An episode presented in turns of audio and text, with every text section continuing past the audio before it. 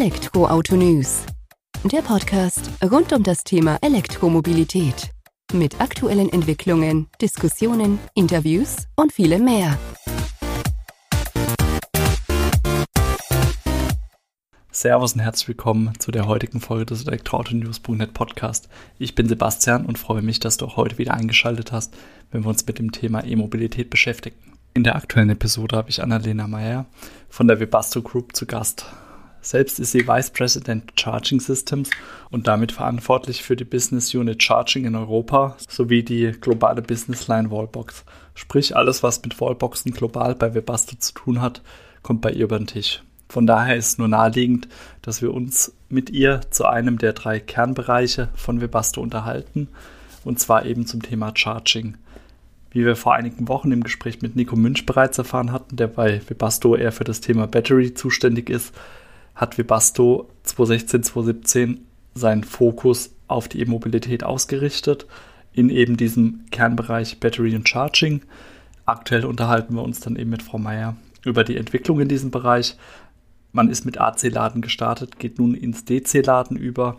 High-Power-Charger spielen aktuell erstmal gar keine Rolle, beziehungsweise sind wohl auch zukünftig dort nicht zu sehen, weil man eher in das großvolumige Laden sozusagen reintauchen, eintauchen möchte. Aber dafür hat man andere interessante Entwicklungen, die man verfolgt. Unter anderem spielt Vehicle to Grid eine wichtige Rolle für Webasto in der Zukunft. Und auch das Thema Laderoboter kam auf. Hatte man so von dem einen oder anderen Automobilhersteller auch schon in der Vergangenheit gehört. Webasto beschäftigt sich da mit diesen Herstellern mit dem Thema sozusagen. Auch da hat uns Frau Meier einige Einblicke gegeben. Aber genug der einleitenden Worte meinerseits und ja, direkt ins Gespräch mit ihr. Viel Spaß damit. Vielen Dank, Frau Meier, dass Sie heute die Zeit nehmen, sich mit mir ein wenig über Webasto und deren Schritte in Richtung E-Mobilität zu unterhalten. Vor einigen Wochen war bereits Ihr Kollege Nico Münch bei uns zu Gast, der sich mit mir über das Thema Batterien unterhalten oder ausgetauscht hat. Heute tauchen wir mit Ihnen in das Thema Elektroautoladen ein. Bevor wir jedoch da in das Thema einsteigen sozusagen, wäre es ganz gut, wenn Sie sich, Webasto, kurz vorstellen. Einfach, weil wir ja nicht auch davon ausgehen können, dass alle unsere Hörer sozusagen die letzte Episode mit Nico Münch gehört haben, dass sie einfach nochmal einen Überblick darüber bekommen, wer Webasto ist, was Webasto macht und vor allem, was sie auch für eine Position dort haben, beziehungsweise für was sie dort verantwortlich sind. Ja, sehr gerne. Ähm, danke auch äh, für Ihre Zeit und für, für unser Gespräch heute schon mal vorab. Ähm, ja, mein Name ist Annalena Meyer, äh, Vice President Charging Systems in äh, Webasto. Das heißt, ich verantworte die Business Unit äh, Charging hier in Europa und die globale Business Line Wallbox. Das heißt, alles, was sich global mit äh, Wallboxen auseinandersetzt. Und ähm, ja, Webasto ist ähm, ein Systempartner in der Mobilitätsbranche und einer der, der größten oder der 100 größten Zulieferer in der Automobilindustrie. Und umso mehr ist es spannend, eben in einem etablierten Geschäftsumfeld ähm, neue Lösungen in der E-Mobilität hochzuziehen. Und ich freue mich auf unser Gespräch heute. Ja, ich mich auch definitiv. Wird bestimmt spannend werden, vor allem weil ja E-Mobilität dann doch immer wieder neue Möglichkeiten auch mit sich bringt, dann auch für etablierte Automobilzulieferer, wie es Webasto eben ist, auch dann nochmal woanders Fuß zu fassen. Nico Münch hatte uns da auch dazu erzählt, dass Webasto seit 2016 im Bereich Battery und Charging ins Leben gerufen hat und verstärkt auch in den Fokus gestellt hat als einen der drei Kernbereiche des Unternehmens. Vielleicht können Sie uns hier ein wenig abholen und erläutern, wie Webasto im Bereich Charging seit 2016, 2017 gestartet ist, weil da sind Sie jetzt ja natürlich nochmal inhaltlich näher dran an dem Thema Laden wie jetzt Nico. Ja, also es war eine ganz klare strategische Entscheidung. Ähm, man hat sich auch angeschaut, was, was hat denn Webasto? Also wir haben ja ganz klar diese Automotive-DNA. Ähm, wir haben aus den Bereichen Dach und Thermo ähm, die Systemkompetenz, ähm, aber auch haben wir zugekauft die Elektronikfertigung, die Inhouse-Fertigung. Und eben gepaart mit dem Thermomanagementsystem von unseren Kollegen von den äh, Standheizungen war es einfach ein logischer Schritt in der E-Mobilität, dann Richtung Ladelösungen zu gehen. Ähm, wir haben uns dann angeschaut, ganz am Anfang, was, was könnte denn in unser Vertriebsnetz, was, was passt zum Markt. äh, sind dann erst in den Aftermarket eingestiegen und haben dann eben unsere äh, Automotive DNA dazu genommen und sind dann in dem OE-Bereich ähm, auch noch eingestiegen, ähm, kurze Zeit später, und sind damit eben sehr breit aufgestellt und können sowohl auf den Markt wie auch auf unsere verschiedenen Kunden sehr gut eingehen. Ja. Ähm, können Sie uns vielleicht kurz abholen, was sich hinter dem OE-Bereich verbirgt? Das wird auch nicht jeder von unseren Hörern wissen. Ja, natürlich. Entschuldigung, man redet immer in den Abkürzungen, wo man tagtäglich äh, drin ist. Der OE, das sind unsere ähm, sogenannten ähm, Autohersteller, nenne ich es jetzt mal. Einfach die, ähm, nennen wir es mal Audi, VW, ähm, die Großen dieser Welt, die einfach unsere Kunden im Dach- und im Thermogeschäft schon sind und wo wir, einem, wo wir unseren Fuß schon drin haben und somit natürlich von einer guten Geschäftsbeziehung auch äh, profitieren können. Vielen Dank, dass Sie uns da abgeholt haben. Das heißt aber auch, ähm, dass ihr mit euren Charging-Lösungen dann sozusagen ja auch direkt ähm, ausgerichtet auf die Automobilhersteller gestartet seid sozusagen oder ähm, geht ihr eher direkt an den Endkunden? Wie seid ihr da aufgestellt? Wo führt da der Weg aktuell hin? Ja, wir haben da eine zweigleisige Strategie. Also das heißt, äh, wir haben den, den Aftermarket, alles bündeln wir den Endkundenbereich und den klassischen B2B-Bereich. Und auf der anderen Seite eben diesen sogenannten OE-Markt, also Direktgeschäft mit den Automobilherstellern. Und mit dieser Doppelstrategie oder zweigleisigen Strategie können wir eben den gesamten Markt adressieren. Und ähm, dadurch, dass wir uns auch äh, von den Produkten her jetzt nicht nur auf Wallboxen konzentrieren, sondern auch auf ähm, Core-Sets oder auch auf alternative oder zukünftige Ladetechnologien, ähm, sind wir auch da sehr breit aufgestellt. Die zukünftigen Ladetechnologien greifen wir später nochmal auf. Bleiben wir mal kurz bei den ähm, derzeitigen Ladelösungen in Form von den klassischen Wallboxen sozusagen. Ähm, das heißt, ihr behandelt aber diese zweigleisige Strategie dann auch, ich sag mal, gleichgewichtet oder habt ihr da schon eher eine Ausprägung zu den OEs hin, also zu den Herstellern, beziehungsweise wie seht ihr das vor? Was hat da jetzt aktuell den Schwerpunkt für euch? Also im Grunde sind wir gleichgewichtet. Äh, wir nehmen jeden Markt sehr ernst. Ähm, natürlich ist jetzt so, dass der, der UE-Markt gerade der Treiber ist im hochvolumigen Geschäft. Äh, gerade wenn man an die Cordsets denkt, jedes Fahrzeug, das ausgeliefert wird, braucht eine Ladelösung im Kofferraum, ein sogenanntes Cordset. Und damit natürlich äh, wir hier in den Marktvolumen reinbringen und auch in die Produktionen. Aber nichtsdestotrotz, ähm, der B2B oder auch äh, B2C-Markt ähm, ist sehr wichtig, indem man ihn, ihn scoutet, äh, Trendscouts drauflaufen lässt, um zu verstehen, was braucht denn der Endkunde in Zukunft. Und deswegen gewichten wir keinen mehr oder weniger, ähm, indem wir unsere Produkte gestalten, sondern sagen, es ist beides wichtig und adressieren beide Märkte. Leuchtet auch vollkommen ein, so wie Sie sagen. Man profitiert ja auch voneinander von dem Austausch dann von der einen in die andere, ähm, von dem einen auf das andere Gleis sozusagen, um da in Ihrem Bild zu bleiben. Mhm. Was auch noch interessant wäre für uns, wo fertigt Webasto denn derzeit die Wallbox-Station? Passiert das lokal hier in Deutschland? Sind wir da global unterwegs? Wird es je nach Markt dann unterschiedlich äh, angegangen? Oder wie seid ihr aufgestellt? Richtet ihr euch dann auch wieder nach eurem Kunden, um da, dort quasi vor Ort zu fertigen? Auch hier sind wir relativ oder sehr flexibel. Ähm, wir haben natürlich ähm, Werke in Webasto, äh, worauf wir zugreifen können. Wir haben einen Schwerpunkt in Europa. Ähm, hier haben wir eine Inhouse-Elektronikfertigung äh, plus äh, das sogenannte Final Assembly im, in Scheid in der Pfalz. Haben aber auch in ähm, Wuhan in China oder in, in Mexiko äh, in Irapuato ähm, Werke hochgezogen und ähm, können damit flexibel auf den Kunden reagieren. Also braucht der Kunde ein Local für Local Produktion, ähm, braucht er eine zentralisierte für den globalen Markt. Also wir sind da gut aufgestellt, um flexibel auf unsere Kunden zu reagieren, aber auch auf die Märkte. Äh, was brauchen sie gerade im Moment? Ja. Ist ja auch sicher zielführend, dass man sich da breiter aufstellt, um dann eben auf den unterschiedlichen Märkten reagieren zu können. Ich schmeiße jetzt mal direkt das äh, Stichwort KfW-Förderung da in den Raum. Das wird ja auch bei Webasto für eine deutliche Nachfragesteigerung nach den Wallboxen sozusagen geführt haben. Oder hat sich das, wie hat sich es bei euch bemerkbar gemacht, wenn man jetzt einfach mal so den Blick zurückwirft von 2016, 2017 bis jetzt Mitte 2021? Äh, Können Sie das mal ein bisschen ins Verhältnis setzen, sozusagen für uns, wie sich da der Absatz der Webasto Wallboxen äh, entwickelt hat? Also natürlich geht die KfW-Förderung vor allem auf den direkten Endkunden, also greift an den Endkunden. Also politische Förderungen sind auch für uns natürlich ein großer Hebel ähm, und hat das B2C-Geschäft angekurbelt und sehr, sehr gut angekurbelt. Aber nichtsdestotrotz auch, auch das andere große Feld der OE ähm, haben wir gemerkt, dass einfach es hilft, wenn hier politische Förderungen greifen.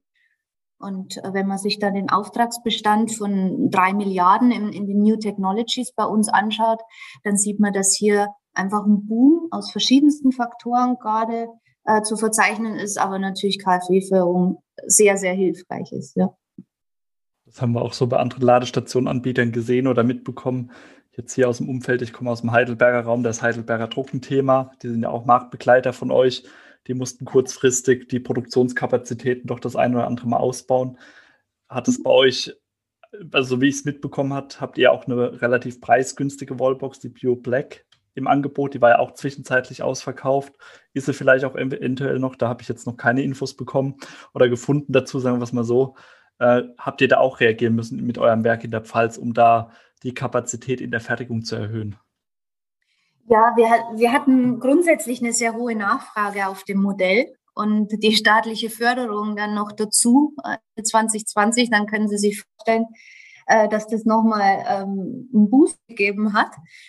Und deswegen waren dann die langen Wartezeiten einfach nicht vermeidbar. Aber wir haben die Chance genutzt und haben dann gleich die Webasto Pure 2 äh, sozusagen, eine neue Version in den Markt mit eingefasst und haben auch hier dann die Chance einfach positiv äh, fürs Unternehmen genutzt, um, um beides mitzunehmen, die hohe Nachfrage, aber auch eine neue Version. Ist ja sowohl gut fürs Unternehmen an sich natürlich, als auch für den Endkunden, der dann ja auch wieder eine aktualisierte, in Anführungsstrichen verbesserte Variante dann der Wallbox sozusagen erhält. Ja. Jetzt ist es ja aber so, dass ihr neben der Tatsache, dass ihr die Produktion am Laufen haltet, auf die Nachfrage des Marktes reagiert, um diese natürlich auch zeitnah befriedigen zu können, ähm, euch nicht ausruht auf eurem Erfolg, sieht man ja jetzt an dem guten Beispiel Pure Black zu der mhm. Pure 2, wo ihr dann eben schon diese Weiterentwicklung gegangen seid. Aber ihr widmet euch auch so generell der Weiterentwicklung der Wallboxen. Welche Möglichkeiten seht ihr denn hier aktuell als Unternehmen noch in der Zukunft für euch als Wachstumsmarkt? Wo geht es bei Webasto dahin? Ja, ich glaube, das Wichtigste ist einfach, dass man flexibel bleibt, auf den Markt reagieren kann. Ähm, ich glaube, man hat das früher bei den Dinos auch schon gesehen, dass nicht der Stärkste gewinnt, sondern der Flexibelste. Das heißt, wir müssen schauen, was passiert auf dem Markt. Und das, das machen wir sehr ausgeprägt mit Scouting, ähm, Umfragen etc. Und ähm, reagieren da immer drauf. Wir haben jetzt eben diese ähm, AC-Varianten auf dem Markt in verschiedenen Ausprägungen der Kommunikationsmöglichkeiten. Der nächste Schritt wird sein, dass wir im, Gleichstrom, also im DC-Laden auf den Markt gehen werden. Ähm, und ähm, parallel dazu auch Roboter gestütztes äh, Laden, nenne ich es jetzt mal. Wir haben noch nicht mal einen Namen. Sie sehen, das ist eigentlich ähm, ganz frisch aus der Entwicklung oder Vorentwicklung, dass wir uns damit äh, beschäftigen. Und natürlich auf der anderen Seite ein Gebiet von der Digitalisierung, also von Cloud-Systemen, äh, Services, Wartung etc. beschäftigen wir uns sehr intensiv, um hier auch neue Wege einzuschlagen und äh, innovativ, innovative Ideen in den Markt reingeben können. Also das ganze Thema wird, so wie ich das jetzt mitbekomme, auch vollumfänglich eben betrachtet. Ihr geht da jetzt nicht nur auf die reine Ladestation, sondern betrachtet auch schon das komplette Umfeld dabei. Ja, Genau. Ist, denke ich, auch sehr wichtig, gerade heute in der vernetzten Welt, dass man sich eben breiter auch hier aufstellt und alles mal anschaut, was, was pass also was gehört zu einer Firma, was, was kann gut vertrieben werden, was passt zu einer Firma am Ende. Und das schauen wir uns immer ganzheitlich an, ja. Ja, ist definitiv vernünftig, vor allem wenn man überlegen, überleben möchte sozusagen. Auch da der schöne Vergleich ihrerseits, der flexibelste überlebt den Markt. Da gehen wir auch stark davon aus, dass man da nicht mit einer starken Grundhaltung in den Markt eintreten kann und die dann einfach durchboxt. Dafür ist zu viel Bewegung mhm. unterwegs. Ähm, bei den DC-Ladestationen ähm, ist es ja so, dass ihr euch da auch wenn ich das richtig mitbekommen habe, gezielt in dem Bereich Gewerbe, Lieferbetrieb und Logistiker positioniert mit einer Ladeleistung von um die 66 Kilowatt. Ihr wollt ja jetzt weniger in diesen Bereich der High-Power-Charger dann auch reingehen, sondern mhm. schon eher in diesem, ich sag mal, mittleren Segment dann da auch noch Fuß fassen. Ja, richtig. Also ähm, 22 kW bis, ich sag mal, raufskaliert auf 66 kW, das ist so unsere Zielgruppe, die wir gerade ansteuern. Und wenn man sich so dieses, den Footprint, aber auch die DNA von Webasto anschaut, dann, dann sind wir kein Schaltschrankbauer, sondern wir sind eher im großvolumigen Bereich unterwegs. Und ähm, deswegen passt es gut zu uns, dass wir dann im, im mittleren Segment bleiben und nicht in dieses ähm, High-Power-Charging ähm, einsteigen werden, ja. Passt ja aber auch ganz gut so zu dem, ich sag mal, Einsatzzweck, wo die Wallboxen eigentlich auch häufiger genutzt werden. Es ist ja tatsächlich eher die Ausnahme, dass die Ladestationen, sag mal, an der Autobahn die Regelnutzung mhm. erfahren sozusagen durch Einzelnutzer, sondern es findet ja in der Regel daheim beim Arbeitgeber oder dann auch im Rahmen von Flotten statt. Ich denke, das wird ja auch zu dieser Überlegung geführt haben, ja. sich da zu positionieren. Ja, genau. Man muss ja immer sagen, also ich habe es heute schon mal gesagt, das ist ja eher ein, ein Standzeug als ein Fahrzeug, unser Auto. Und da muss man sich halt die Use Cases gut anschauen, was, wo braucht man denn Lademöglichkeiten? Und das ist nun mal, wie Sie gerade gesagt haben, zu Hause, beim Arbeitgeber, vielleicht nochmal beim Einkaufen, wo ein bisschen schnellere Leistung drin ist. Aber äh, grundsätzlich stehen wir lange genug, um das Auto zu Hause oder in der Arbeit laden zu können, ja. Definitiv, also kann man so unterschreiben und das ist auch jedem, der sich damit beschäftigt, natürlich bewusst. Nichtsdestotrotz wird es natürlich immer wieder diskutiert. Da wird es Webasto auch nicht so einfach haben, da immer die Stellung zu vertreten. Aber es ist ja vernünftig, dass man einen Weg einschlägt und den sozusagen verfolgt. Ja. Ähm, was mich auch noch interessieren würde, bevor wir dann das Thema Laderoboter gleich nochmal aufgreifen, was ja doch sehr interessant klingt, ähm, spielt bei eurer Entwicklung derzeit auch Vehicle to Grid äh, eine Rolle, also dass wir quasi die Energie aus dem Fahrzeug zurück einspeisen, ins Haus rein beispielsweise? Oder ist es aktuell noch kein Thema und eher so, ich sag mal, für die Zukunft dann zumindest mal im Hinterkopf? Doch, es ist definitiv ein Thema, gerade im, im DC-Ladebereich, dass wir im, im bidirektionalen Laden ähm, einsteigen, sind auch aktiv in, in der Entwicklung da dran. Ähm, wir haben uns fürs äh, DC-bidirektionale Laden entschieden, ja. Okay, also da, wo dann auch dementsprechend mehr Leistung sozusagen von A nach B beziehungsweise von B nach A wieder zurücktransferiert werden kann. Ja, das hängt natürlich noch mit verschiedenen Faktoren zusammen, ähm, wie das in Zukunft aussehen wird. Aber unser Schritt ist eben mit der DC Wallbox, also in der 22 kW, wie die Rückspeisung dann erfolgt. Ähm, das werden wir sehen, was jetzt in den nächsten Wochen, Monaten auch noch im Markt passieren wird. Klar, zum einen der Markt, wie der sich entwickelt, zum anderen ist es ja auch noch ein politisches Thema, dass da, soweit ich das jetzt mitbekommen habe, auch noch die Rahmenbedingungen dann ja auch nochmal geklärt werden müssten, sozusagen, dass es für euch dementsprechend einfach wird, da einen Fahrplan zu verfolgen. Ja, genau. Jetzt wollen wir natürlich nochmal das Thema Laderoboter aufgreifen. Was habt ihr denn da geplant? Also haben wir ja schon gesagt, da gibt es noch gar keinen Namen dafür, aber gibt es da schon so einen kleinen Einblick darauf, was Webasto in dem Bereich vorhat? Ja, also grundsätzlich, ich war selber am, Plug-in-Hybrid und, und jedes Mal in der Früh, ähm, wenn es regnet und ich ziehe wieder das Kabel über meinen Rock drüber, das denke ich mir, ach, das müssen wir noch mal irgendwie angehen in Zukunft. Und ähm, deswegen sind wir dann interessiert, einmal den, dem Endkunden das Leben leichter zu machen, ähm, dass wir sagen, okay, wir machen ein, ein Kontaktiersystem, vom, vom Stecker, was das Laden einfacher macht. Das ist so dieser erste Schritt. Und wenn man mal größer denkt, wenn man ins autonome Fahren denkt, ähm, wenn ein E-Fahrzeug autonom einparkt, wer will aussteigen und dann noch äh, selbstständigen Stecker ins Auto reinstecken?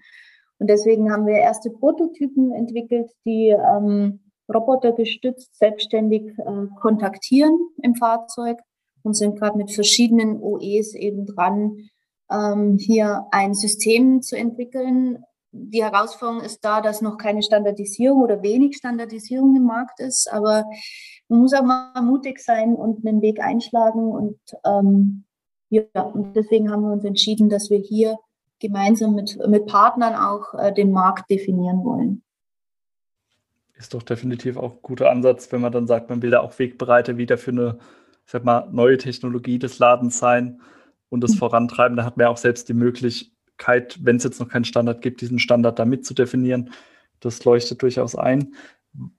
Gibt es auch die Überlegung des induktiven Ladens? Weil ich sag mal, das ist ja auch von der, wenn der Ansatz jetzt derjenige ist, dass wir als Fahrer da gerade im Hinblick aufs autonome Fahren, wie Sie jetzt gesagt haben, dann die Arbeit des Ladekabel-Einsteckens sparen sozusagen, wäre das induktive Laden für mich ja eigentlich auch eine gute Alternative. Verfolgt das Webasto auch oder konzentriert man sich gezielt auf diese Laderoboter-Lösung? Ähm, also wir, wir konzentrieren uns ähm, auf die Laderoboter-Lösung ähm, aus verschiedenen Gründen, weil einfach induktiv äh, rein physikalisch und technisch doch vor sehr, sehr großen Herausforderungen steht, ähm, haben wir uns entschieden, dass wir sagen, die, die Herausforderung mit dem Roboterladen ist eher unsere Homezone. Wir haben unsere Kollegen auch äh, von, von den Cabrio-Dächern, äh, die uns da sehr gut unterstützen können. Und deswegen haben wir uns aktiv oder sehr bewusst gegen ein induktives Laden